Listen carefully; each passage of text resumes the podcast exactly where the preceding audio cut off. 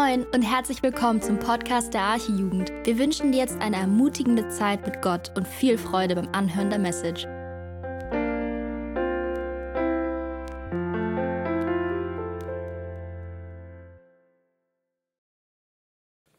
Ich freue mich sehr, hier heute bei euch sein zu dürfen. Es gab ja einige Stimmen am Anfang der Pandemie, dass es nie wieder zu einer Normalität kommt. Und irgendwie war das gerade so für mich der Moment, doch, der Herr hat nochmal Gnade gegeben. Wer von euch eine Bibel dabei hat, darf sie gerne aufschlagen in Jesaja Kapitel 42. Die Verse 1 bis 3. Jesaja 42, die Verse 1 bis 3. Und hier in diesem Text möchte Gott, der Vater, jetzt zu dir über seinen Sohn, Jesus Christus, sprechen. Siehe, mein Knecht, den ich stütze, mein Auserwählter, an dem meine Seele wohlgefallen hat. Ich habe meinen Geist auf ihn gelegt. Er wird das Recht zu den Nationen hinausbringen. Er wird nicht schreien und die Stimme nicht erheben und seine Stimme nicht hören lassen auf der Straße. Und jetzt kommt der Vers, auf den wir uns heute fokussieren. Das geknickte Rohr wird er nicht zerbrechen und den glimmenden Docht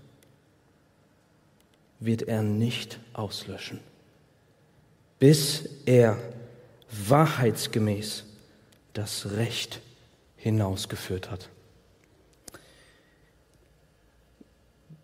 Wir wissen, dass Gott hier redet, denn es beginnt mit den Worten, siehe mein Knecht, mein Auserwählter, an dem meine Seele wohlgefallen hat. Ich habe meinen Geist auf ihn gelegt. Gott spricht hier. Und er spricht hier zu uns über Jesus. Obwohl Jesus hier nicht mit Namen erwähnt wird, wissen wir, es geht um Jesus.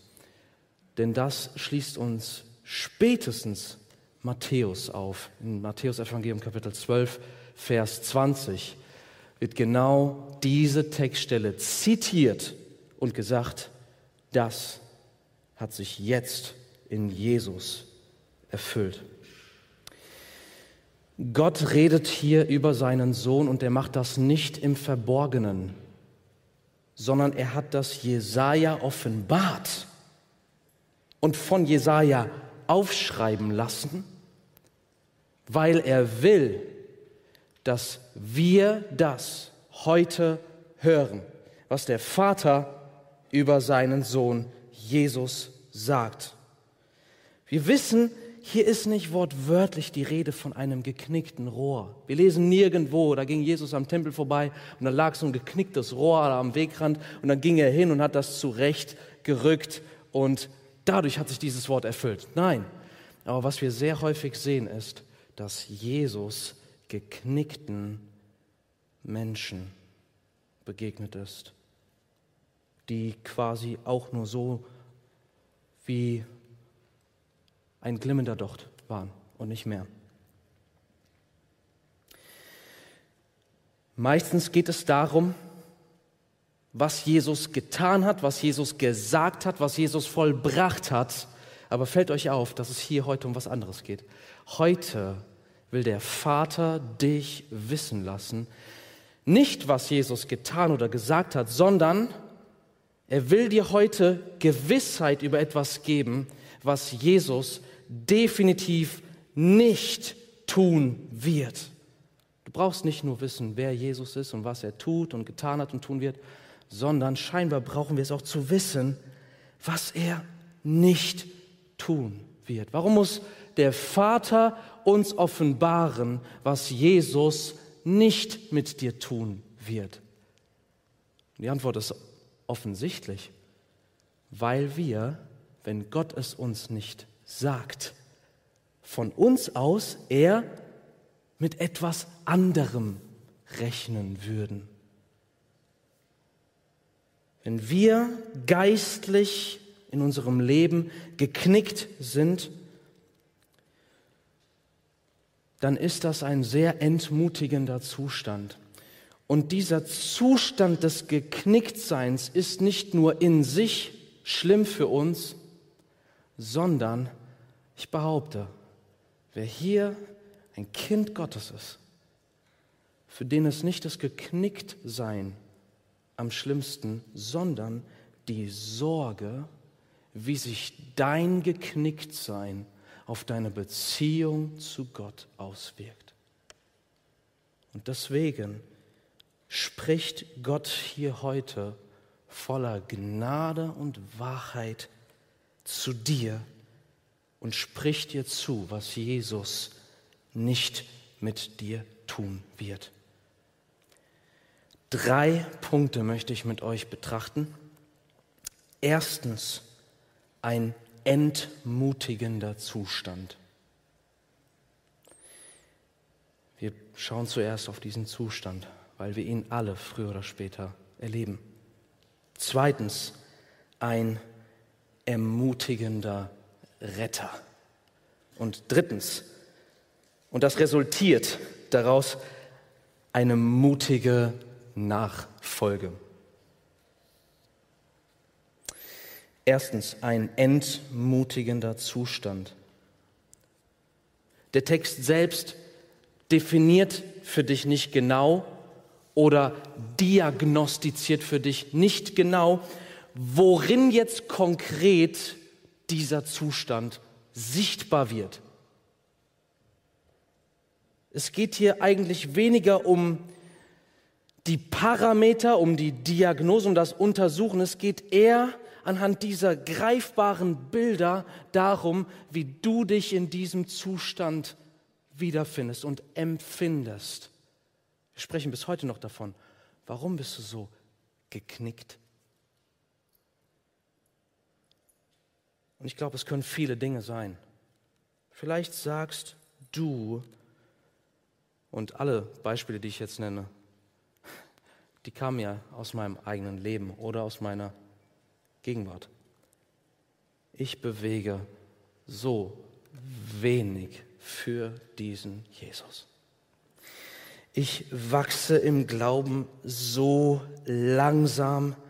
Manchmal fühlt es sich an wie zwei Schritte vorwärts und wieder zwei Schritte zurück.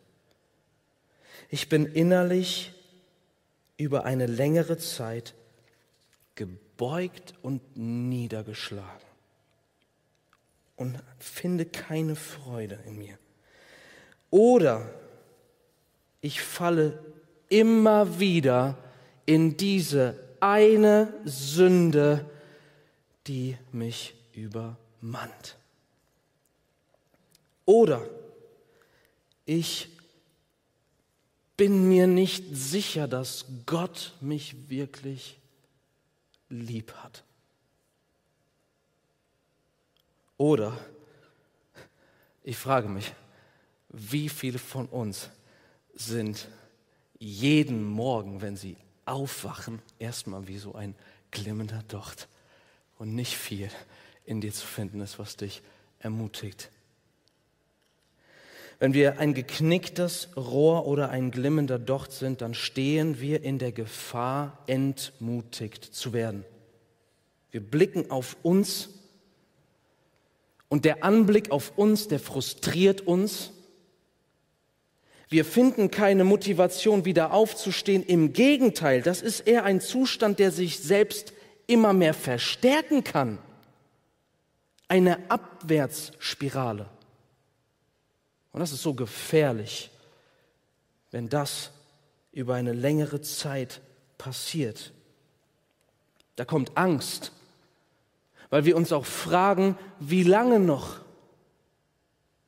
Oder Angst darüber, dass du einfach nicht die Ursache für dein Geknicktsein sehen kannst und dich fragst, ist Jesus auf Abstand gegangen?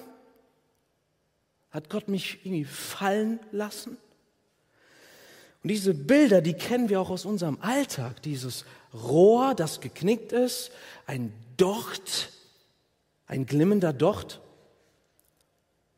Und diese Bilder, gerade weil wir sie erkennen, äh, weil wir sie kennen aus unserem Alltag, tragen sie dazu bei, dass wir nur umso mehr entmutigt sind. Also, ich weiß nicht, wer von euch schon mal in der Nähe von Wasser war und da wuchs so Schilfrohr. Und zumindest die Jungs machen das, weil Jungs, die sind immer so neugierig. Da gehen wir doch hin und roppen uns so ein Schilfrohr raus und dann spielen wir so ein bisschen damit und habt ihr mal so ein Ding geknickt und dann versucht, das geknickte Ding wieder aufzurichten. Es fällt sofort wieder um. Als kleiner Junge habe ich gern aus Ästen so Bögen gebaut. Ich habe versucht, damit zu jagen. Ich wohnte neben einem Feld und da gab es immer Hasen.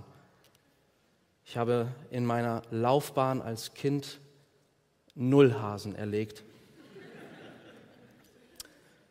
Im Gegenteil, meistens kam es sehr schnell dazu, dass ich diese Kinderbögen überspannt habe und sie geknickt sind. Und jeder, der das schon mal gemacht hat, kommt, gib doch mal zu. Wer hat als Kind schon mal so Bögen gebaut? Hand hoch. Okay. Ja, zum, also für Hamburg würde ich sagen, ist das eine gute Quote für eine Großstadt. Aber jeder, der das schon mal gemacht hat, weiß, wenn der Bogen einmal geknickt ist, dann hat das Holz seine Kraft verloren. Oder glimmender Docht. Wenn ihr das schon mal in Form einer Kerze gesehen habt, dass eine Kerze ausgeht und da ist noch dieses kurze Glimmen. Nur ein paar Sekunden, hält nicht lange. Und dieses Glimmen, das gibt uns eigentlich nichts Positives mehr.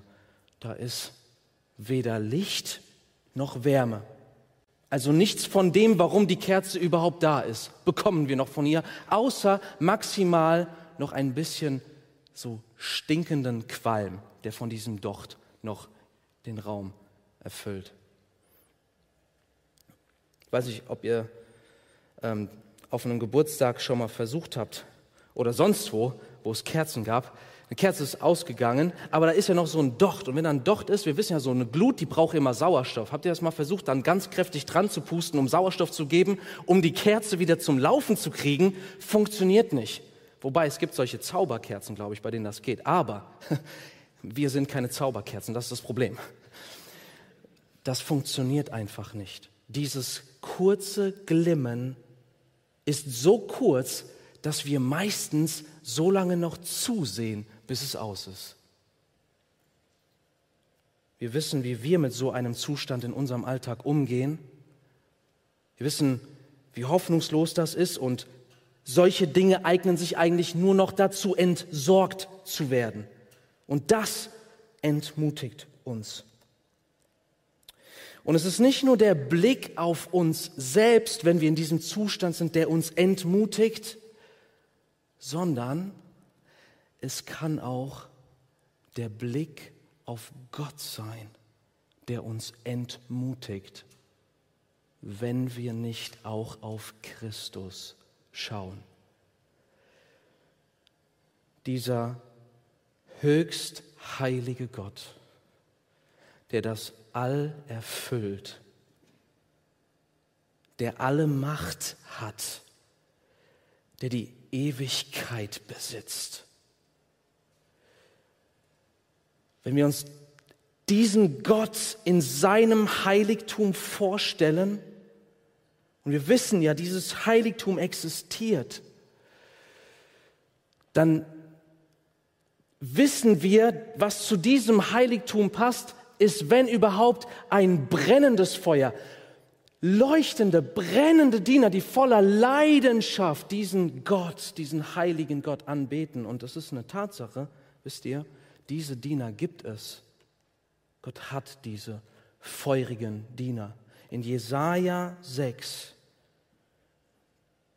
da bekommen wir einen Einblick ins himmlische Heiligtum. Und da sehen wir, dass der Herr auf seinem Thron saß, hoch und erhöht und um ihn herum Seraphim, also eine bestimmte Art von Engeln, die wir nur an dieser Stelle in der Bibel beim Namen genannt sehen. Und dieser Engel, dieses hebräische Wort Seraphim, kommt eigentlich von einer Wurzel, die brennen bedeutet. Ich weiß nicht, ob, es, ob man so weit gehen darf, ähm, fest zu behaupten, dass diese Engel tatsächlich flammende Engel sind, verzehrende Feuer. Aber zumindest drückt es etwas über die Art ihrer Anbetung aus, die sie Gott in jedem Moment 24/7 geben. Und jetzt stell dir in diesem Heiligtum, viel größer als die Arche, jetzt stell dir vor, diese gewaltigen Engelswesen und so vor dem Thron Gottes so eine kleine Teekerze, die gerade ausgeht und so ein bisschen Qualm ins Heiligtum entlässt. Wenn wir uns diese, diesen Ort der Anbetung und des Wesen Gottes vorstellen und dann diese hässliche, kleine, qualmende Kerze sehen, da sind wir doch versucht zu sagen, nimm bitte diese Kerze aus diesem Heiligtum um Himmels willen. Bring eine brennende Kerze, wenn überhaupt. Bring ein helles Feuer zur Ehre Gottes.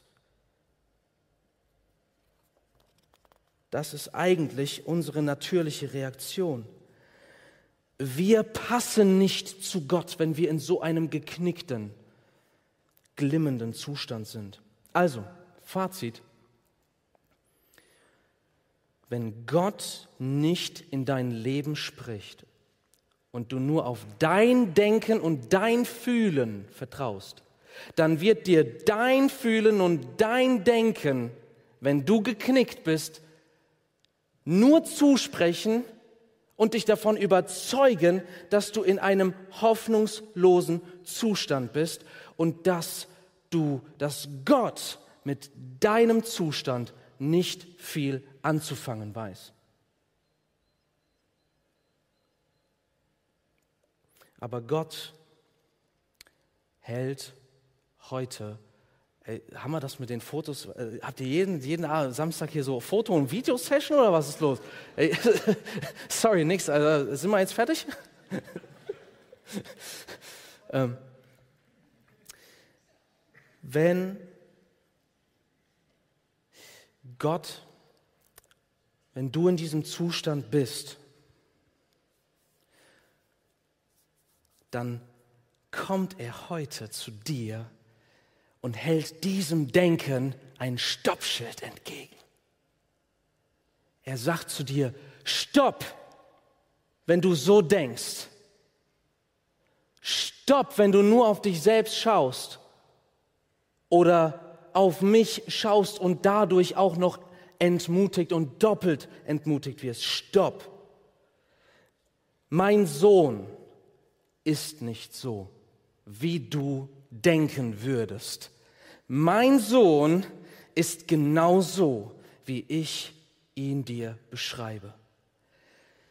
Gott belügt dich nicht. Er sagt dir die Wahrheit über seinen Sohn.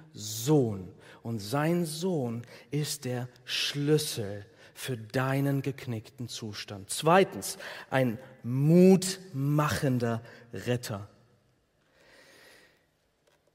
Dieser Text enthält keine Zurechtweisung für dich. Dieser Text enthält keine Warnung an dich. Und natürlich hat das alles seinen Raum. Wir brauchen auch mal eine Ermahnung. Wir brauchen sogar manchmal eine Warnung, gar keine Frage. Aber es ist, als würde Gott hier nur auf das mit einem Satz eingehen, was wir in unserem Geknicktsein am allermeisten und allerdringendsten und zuallererst unbedingt fest wissen müssen. Deswegen, wenn du heute geknickt bist, Gott hat uns dieses Wort heute Abend nicht gegeben, um dich hart zu ermahnen. Und doch gibt es einen Befehl in diesem Text. Einen einzigen Befehl. Der Befehl steht in den ersten Worten in Vers 1. Und der Befehl ist nicht, bieg dich wieder zurecht. Nein, es geht gar nicht um dich, wenn du geknickt bist. Der eine Befehl lautet, Kapitel 42, Vers 1, siehe mein Knecht.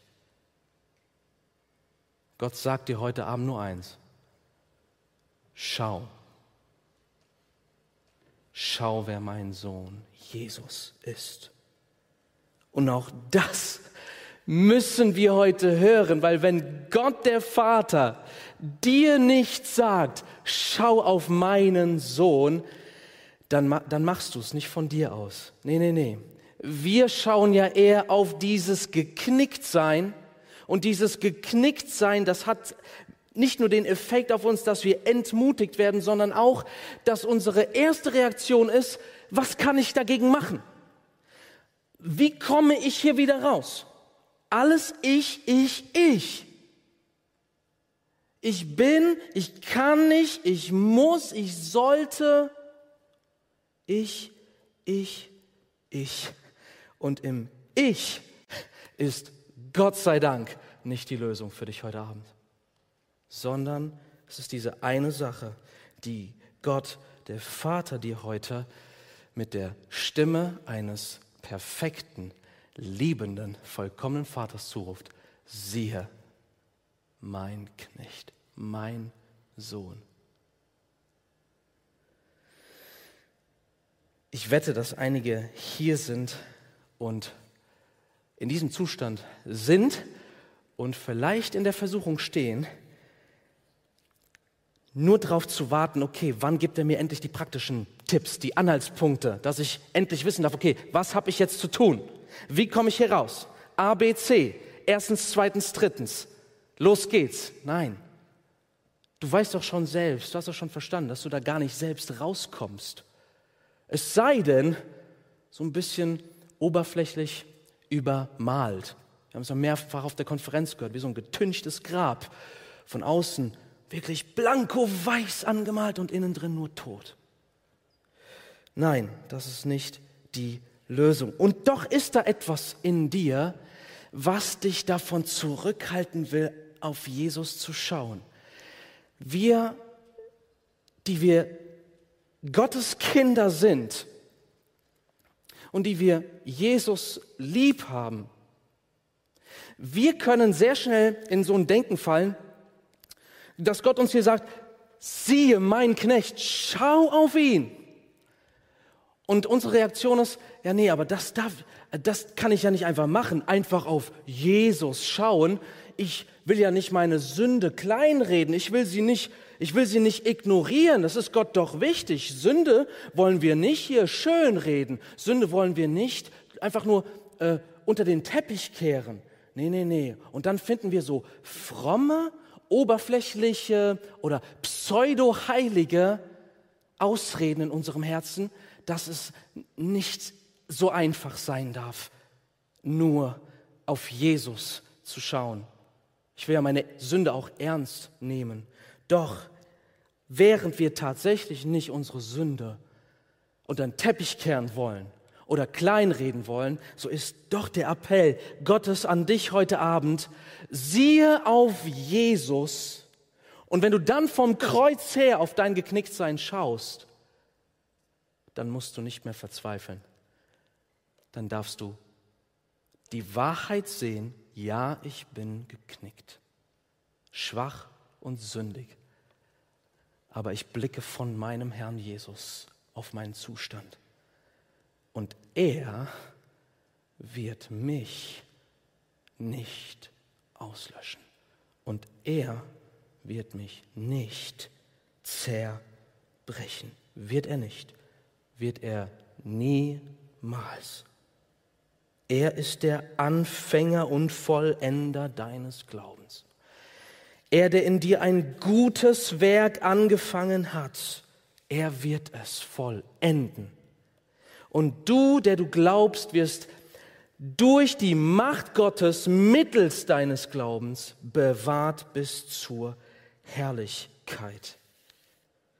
Und wisst ihr, wenn wir auf Jesus sehen, der ja einige Jahrhunderte nach dieser Prophezeiung dann tatsächlich gekommen ist, dann sehen wir, das stimmt wirklich. Er hat das wirklich nicht gemacht. Sogar schon hier in Jesaja. Jesaja selbst durfte die Erfahrung machen, denn er war das, der in Jesaja 6 in den Thronsaal des himmlischen Heiligtums schauen durfte. Und da tritt er nun hinein in das Heiligtum. Und was ich uns damit sagen will, es war tatsächlich schon mal eine ausgegangene, nur noch qualmende Kerze im Heiligtum Gottes. Das war Jesaja. Und er, als er diese Seraphim sieht und den Herrn hoch und erhaben auf seinem Thron, da ist seine Reaktion, wehe mir, ich vergehe, denn ich bin ein sündiger Mensch. Doch dann passiert etwas. Ein Engel kommt mit einer glühenden Kohle zu ihm, berührt ihn. Und dann heißt es hier in Jesaja 6, Vers 7, siehe, hiermit sind deine Lippen, du geknicktes Rohr, berührt, dass deine Schuld von dir genommen werde und deine Sünde gesühnt sei. Sehen wir daran, dass Gott uns nahe zu sich bringt und uns in seiner Nähe reinigt und dann auch sendet. Wir sehen das in Lukas, am Ende vom Lukas-Evangelium, die Emmaus-Jünger. Sie waren geknickt, wir dachten, er wäre der Messias gewesen. Und Jesus, verhüllt, redet zu ihnen und er tadelt sie und er bleibt aber nicht stehen, sondern er schließt ihnen alles auf, was über ihn geschrieben steht, um ihre Herzen zu trösten und aufzurichten. Und der Effekt auf sie ist, ihre glimmenden Herzen fangen an zu brennen. Brannte nicht unser Herz, als er mit uns sprach. Dem zweifelnden Thomas, der so hartnäckig gesagt hat, ich glaube erst, wenn ich ihn sehe, zu dem kommt Jesus und zeigt ihm seine Wundmale. Schau mal, ich bin wirklich für deine Sünden durchbohrt worden und ich bin von den Toten auferstanden. Und dann sagt er, mein Herr und mein Gott. Und zu Petrus sagte Jesus sogar, bevor er dieser glimmende Docht wurde, Petrus, ich werde es mit dir schaffen. Du wirst nicht ausgelöscht werden. Wisst ihr diese Szene in Gethsemane? Pet Jesus in seinem schwersten Gebetskampf, Petrus am Schlafen. Jesus wird abgeführt, Petrus flieht Jesus wird geschlagen und verhört, Petrus verleugnet ihn und Jesus wusste das von seinem Petrus und er sagt ihm schon vorher, Petrus, der Satan hat begehrt, euren Glauben zu sieben wie den Weizen. Aber ich habe für dich gebetet, dass dein Glaube nicht aufhört oder ausgeht. Und dann sagt er ihm, und sobald du zurückgekehrt bist, nicht falls, sondern sobald du zurückgekehrt bist, Petrus, stärke deine Brüder. Also wir sehen, Jesus behandelt seine Jünger, auch wenn sie nur noch qualmende, glimmende Dochte sind oder geknickte Rohre, voller Liebe und gibt nicht auf, bis sein Sieg vollständig ist, bis er das Recht hinausführe. Und Matthäus ergänzt noch zum Sieg, denn das ist hier gemeint. Er wird seinen Sieg nicht vielleicht, sondern er wird seinen Sieg in deinem Leben über jede Sünde, über jede Sterblichkeit vollbringen, bis zum Äußersten. Er wird. Und er wird dich nicht ausgehen lassen.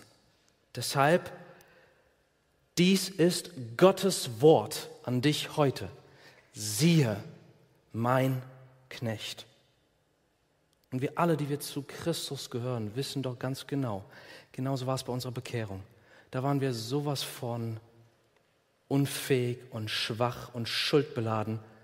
Und da kamen wir erbärmlich zu Jesus und er erledigte alles für uns. Schuld weg, neues Leben, neue Kraft, den Heiligen Geist als Geschenk, Versöhnung und Frieden mit Gott für Zeit und Ewigkeit. Und dieser Blick auf Jesus, der darf uns zu einer mutigen Nachfolge führen. Dritter Punkt. Eine mutige Nachfolge. Wenn du diesen Jesus so vor Augen hast, als den, der dich zärtlich behütet und bewahrt, der der König des Universums ist und dich als kleinen Docht vor Augen hat und sich um dich kümmert. Was bewirkt das in dir? Es ist doch so, da ist doch keiner hier, der sagt, Juhu, wenn ich wirklich sicher sein darf, dann darf ich jetzt den Rest meines Lebens in Sünde leben. Es ist absurd. Es ist absurd. Und manche Christen, die sagen ja tatsächlich, wenn du jemandem wirklich zusprichst, dass Jesus dich nicht ausgehen lassen wird, sondern er wird dich bewahren, bis du im Himmel bist, dann gibst du den Leuten einen Freifahrtschein zur Sünde. Und wisst ihr, was sie damit sagen? Sie sagen damit eigentlich, es soll nur wenn noch die Möglichkeit besteht, dass du doch noch zu einem Teufel und Sünder wirst und in die Hölle kommst, nur dann darfst du dich wirklich darauf verlassen, dass Leute in Heiligung leben. Habt ihr das schon mal gehört? Und was geben sie damit eigentlich für eine Motivation jemandem in die Hand, um heilig zu leben? Es ist die Flucht vor der Hölle. Es ist doch noch diese kleine Angst, die übrig bleibt. Was wäre, wenn ich sollte lieber, damit das nicht passiert? Mit anderen Worten, ihre Motivation zur Heiligung ist letztendlich ihre eigene Haut zu retten. Ihre Motivation zur Heiligung sind sie, die Liebe zu sich, zu ihrer Rettung. Und jetzt, und das ist so ein wichtiger Punkt dieses herrlichen Gnadenevangeliums. Jesus sagt dir, wenn du mir vertraust als deinen Retter und Herr, dann bist du vom Tod ins Leben übergegangen. Und es gibt keine Verdammnis mehr für dich, wenn du in Christus Jesus bist. Du, wenn du das glaubst, kann ich dir sagen, diese Gewissheit, diese unfassbare Liebe Christi, sie bringt dich erst dazu, dass du wirklich aus Liebe und Dankbarkeit Jesus nachfolgst. Nichts anderes bleibt dir mehr übrig. Es geht nicht mehr darum, deine Haut zu retten. Es geht nicht darum mehr, aus Angst irgendetwas zu tun, sondern du bist frei. Und diese Liebe hat dich überzeugt, diese Liebe hat dich erobert und du willst ihn lieben und du vertraust diesem wunderbaren Retter und du willst ihm gehorchen und du hast verstanden, dass sein Plan gut ist. Das ist so wunderbar.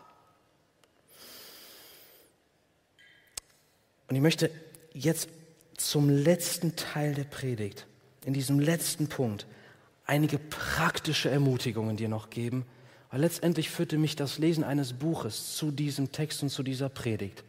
Das Buch ist von Richard Sibbs und heißt Geborgen in ihm. Und deshalb hier einige praktische Anwendungen mit einigen Zitaten von Pastor Sibbs. Also er übernimmt an dieser Stelle quasi die Predigt für mich. Erstmal, lasst uns ermutigt sein, weil der himmlische Vater mit glimmenden Dochten liebevoll umgeht. Psalm 103, 13, wie sich ein Vater über Kinder erbarmt, so erbarmt sich der Herr über die, die ihn fürchten. Meine Kinder, obwohl die älteste erst fünf ist, Leute, ihr würdet nicht glauben, was die schon an Mist gebaut haben. Es ist unglaublich. Und wisst ihr, es gab noch nicht einen Moment, noch nicht mal irgendwo am Horizont entfernt, dass ich mit dem Gedanken gespielt hätte, sie aufzugeben oder sie vor die Tür zu setzen. Und ich bin kein guter Vater. Er allein ist gut und ein guter Vater. Er erbarmt sich über dich, auch wenn du noch in Sünde fällst, auch wenn du schwach bist. Und da sagt Richard Sips in seinem Buch auch so liebevoll, eine Mutter, die ein krankes und ungehorsames Kind hat, wird es deswegen nicht fortschicken. Sollen wir denken, dass in uns mehr Barmherzigkeit ist als in Gott? Nein. Dann aber auch lasst uns be bewusst machen, dass selbst ein glimmender Docht ein klarer Hinweis auf Christi Gnade in uns ist. Als alles vorbei war und Jesus zu Petrus kommt, sagt er, Petrus, liebst du mich? Und das ist natürlich eine wichtige Frage. Petrus sagt ja, dreimal und am Schluss dann so richtig traurig, weil er weiß, wie unvollkommen seine Liebe ist. Jesus, du weißt alle Dinge, du weißt, du weißt, dass ich dich liebe. Und natürlich ist das auch meine Frage an dich, weil diese Verheißung gilt nur denen, die Jesus lieben. Natürlich liebst du ihn nicht mit ganzer Kraft, Herz, Wille, Verstand in jedem Moment, so wie es ihm eigentlich gebührt. Darum geht es jetzt nicht. Es geht einfach um die Frage, liebst du Jesus? Und ich muss das so sagen, weil wir oftmals irgendwie nicht richtig zuhören können. Ich frage dich nicht, solltest du Jesus lieben? Ist er es wert, dass du ihn liebst? Müsstest du ihn eigentlich mehr lieben? Das ist nicht meine Frage. Meine Frage ist tatsächlich ganz nüchtern, ohne Druck. Ich frage dich nur nach dem Zustand, der tatsächlich da ist. Einfach, liebst du Jesus? Ist er dir wertvoll? Ist er dir kostbar? Ist er dein Schatz? Bei aller Sünde, die noch da ist. Und doch sagt Jesus zu Petrus, der nur traurig und nur glimmend sagen kann, Jesus, ich liebe dich. Er sagt, okay, ich habe einen Auftrag für dich weide bitte das Wertvollste, was ich besitze, meine Schafe. Ich vertraue sie dir an. Du darfst ermutigt sein, glimmender Docht. Jesus hält es nicht nur mit dir aus. Jesus trägt dich, behütet dich und er gibt dir einen Dienst in seinem Reich. Und hier sagte Richard Sips, selbst die geringste Liebe, die wir für ihn empfinden, ist nichts anderes als eine Reflexion seiner Liebe, die zuerst auf uns schien. Menschen, die diesen inneren Kampf erleben, klagen häufig darüber, dass sie keinerlei Gnade hätten. Aber in ihren Klagen widersprechen sie sich selbst, so wie der Mann, der sieht und sich darüber beschwert, er würde nichts sehen. Doch gerade da, wenn die Klage ein Missfallen über die eigene Sünde ausdrückt, zeigt es sich, dass im Menschen etwas da ist, was sich gegen die Sünde erhebt. Dann auch ein nächster Punkt. Lasst uns ermutigt sein, weil Christus auch dann in uns wirkt, wenn wir nur glimmende Dochte sind. Dies war wohl der für mich wertvollste Punkt in dem ganzen Buch. Einmal steht es in der Bibel, Gott sagt, lass dir an meiner Gnade genug sein, meine Kraft wird in Schwachheit vollbracht. Und Richard Sips drückt es so wunderbar aus. Und dieser Satz ist es wert, ihn aufzuschreiben. Selbst wenn ein Christ durch manche Sünde besiegt wird, siegt er aber über viel gefährlichere wie geistlichen Stolz und sich in Sicherheit zu wiegen.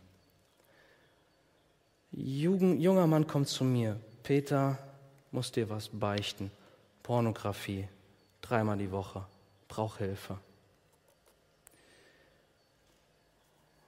Und das Interessante war, während wir gesprochen haben, wurde immer offensichtlicher, dass seit er mit dieser Sünde kämpft, etwas anderes in ihm passiert ist, nämlich er ist vor Gott demütig geworden.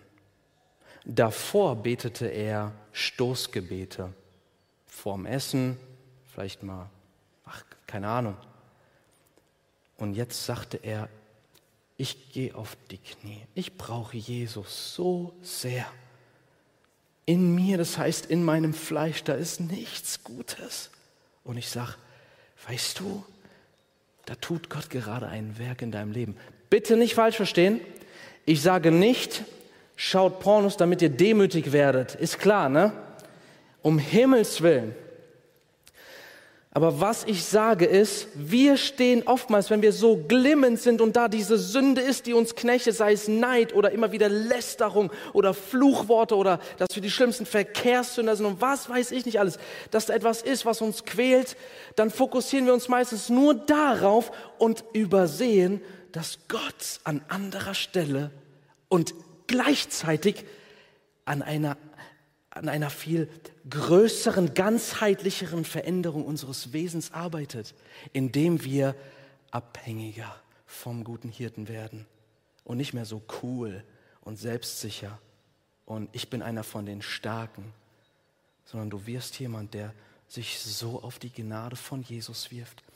Und, und das ist der nächste Punkt, wenn du irgendwo auf ein glimmendes Docht stößt, dann blickst du nicht selbstsicher und arrogant auf solche Menschen herab, sondern in dem Wissen, dass du das bist, kannst du Barmherzigkeit empfinden.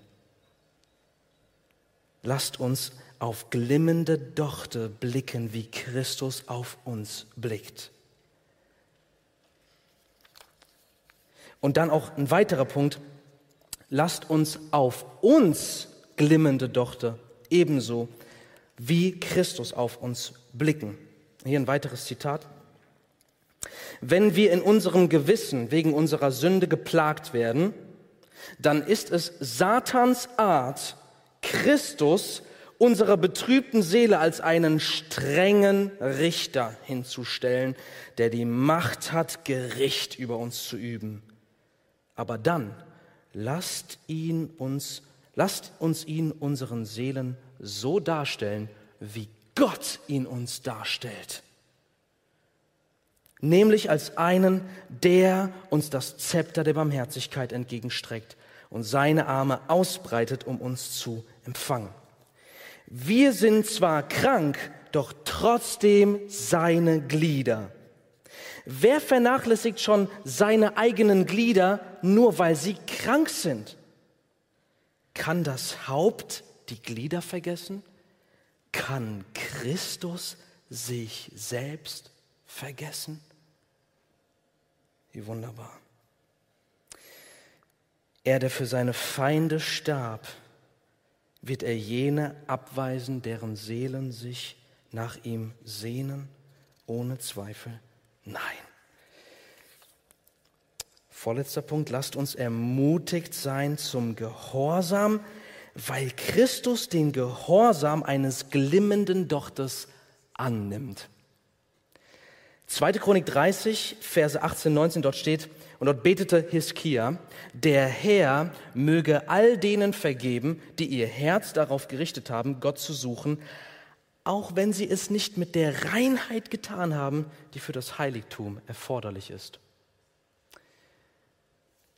Ich weiß nicht, wie oft du dich schon in so einer Situation vorgefunden hast, dass du, bestes Beispiel, morgens die Überwindung, zu Jesus zu gehen und zu beten und sein Wort zu lesen. Und du entdeckst in dir eigentlich 90 Prozent Widerwillen und 10 Prozent äh, Willen.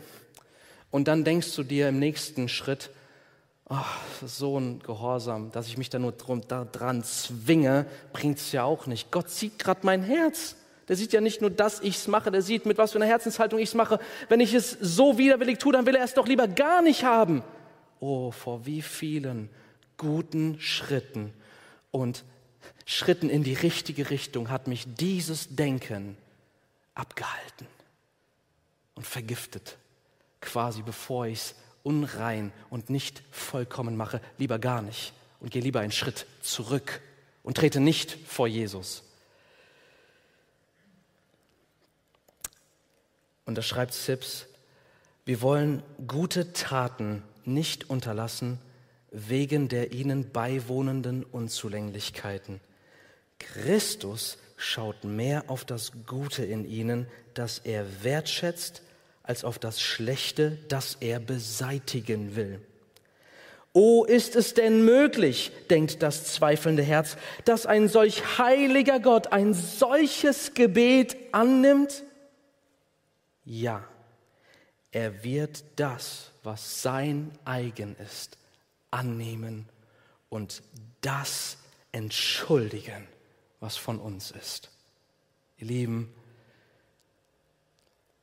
das Blut Jesu Christi macht das Blut Jesu Christi muss selbst unsere besten und aus unserer Sicht reinsten Taten immer noch reinigen. Deswegen sei nicht entmutigt, wenn du dich gerade so mit Ach und Krach in die Jugendstunde zwingen kannst oder nur mit Ach und Krach jetzt diesem, diese, diesem Video, was dir gerade vorgeschlagen wurde, widerstehst. Es ist dadurch eine Tat hin zu Jesus, die sich wiederum selbst verstärken wird. Und der Kampf wird für dich immer leichter werden. Eine gute Tat, selbst wenn sie verunreinigt ist, verstärkt die nächste gute Tat. Deswegen sei ermutigt. Jesus nimmt es durch sein vollbrachtes Werk an. Aber nur dadurch. Ja, nur dadurch. Und letzter Punkt, wie Jesus damals seinen Jüngern, mit seinen Jüngern umging, so geht der Heilige Geist heute mit dir um. Epheser 4:30 betrübt nicht den Heiligen Geist, mit dem ihr versiegelt worden seid bis zu dem Tag der Erlösung. Meistens sehen wir den Befehl und nicht die Gnade in diesem Vers. Denn weißt du, was hier drin steht? Da steht nicht nur, betrübe nicht den Heiligen Geist, mit dem du versiegelt bist, sondern da steht drin, der Heilige Geist lässt sich von dir betrüben, anstatt dich zu verlassen. Genauso wie Jesus voller Zärtlichkeit und Liebe mit seinen Jüngern, als er hier leibhaftig war, umging, so geht sein Geist, von dem Jesus gesagt hat, ich sende meinen Geist und ich selbst komme zu euch. Genauso geht der Geist mit dir als geknicktes Rohr um. Und da schreibt auch Sips, der Heilige Geist begnügt sich tatsächlich damit, in glimmenden, qualmenden, anstößigen Seelen zu wohnen. Du darfst dich heute im Zustand deines Geknicktseins zu Jesus Christus nahen, auf ihn blicken, im Glauben, dass er genug ist. Weißt du, er hat am Kreuz nicht gesagt, es ist begonnen. Es ist möglich gemacht, theoretisch, sondern es ist vollbracht. Blicke doch auch jetzt erneut mit uns gemeinsam auf Jesus Christus.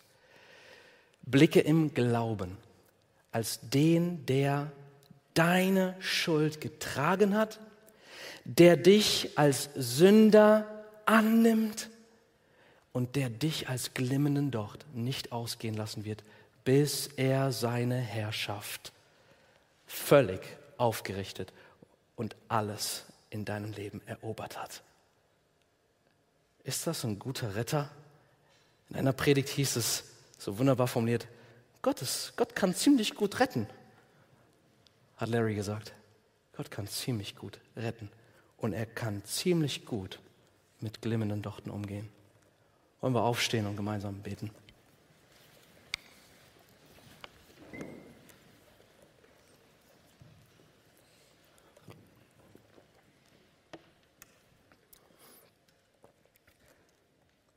Unser höchst heiliger Gott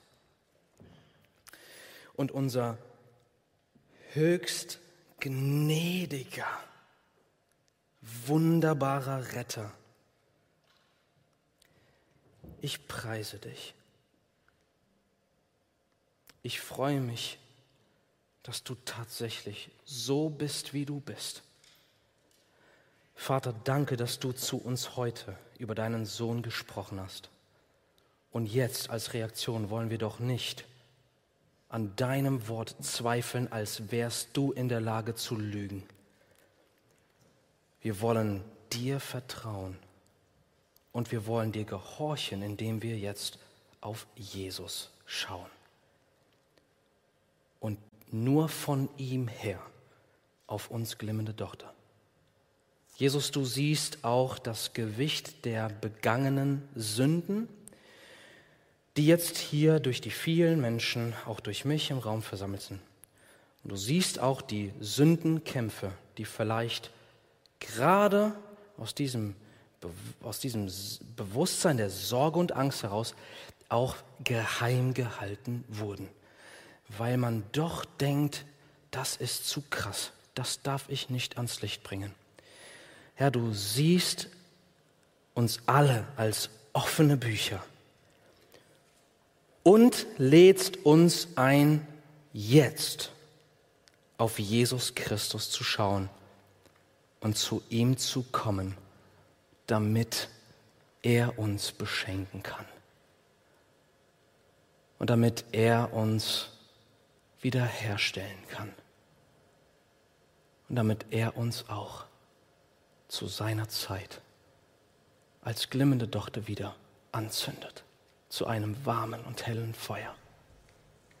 Jesus, ich bitte dich, dass du die Seelen, die entmutigt sind in diesem Raum, bitte bewahre sie doch jetzt davor, nach allem, was gehört wurde, doch auf sich selbst zu blicken, sondern gib ihnen doch jetzt, dass sie sich selbst wirklich loslassen, völlig loslassen und nur das eine tun, auf diesen Jesus, der ihre Vergebung ist und ihre Gerechtigkeit und ihr treuer Hirte, auf ihn blicken und erkennen, das ist mein Hirte, das ist mein Retter meine Gerechtigkeit.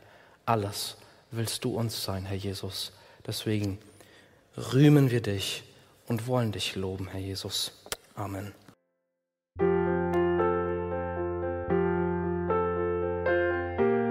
Wir freuen uns, dass du heute mit dabei warst. Wir als Archijugend sind fest davon überzeugt, dass Gott auch heute durch sein Wort spricht und hoffen, dass du ihn durch diese Predigt besser kennenlernen konntest. Weitere Beiträge von uns findest du auch auf unseren Social Media Kanälen oder unter archijugend.de. Bis dann, tschüss!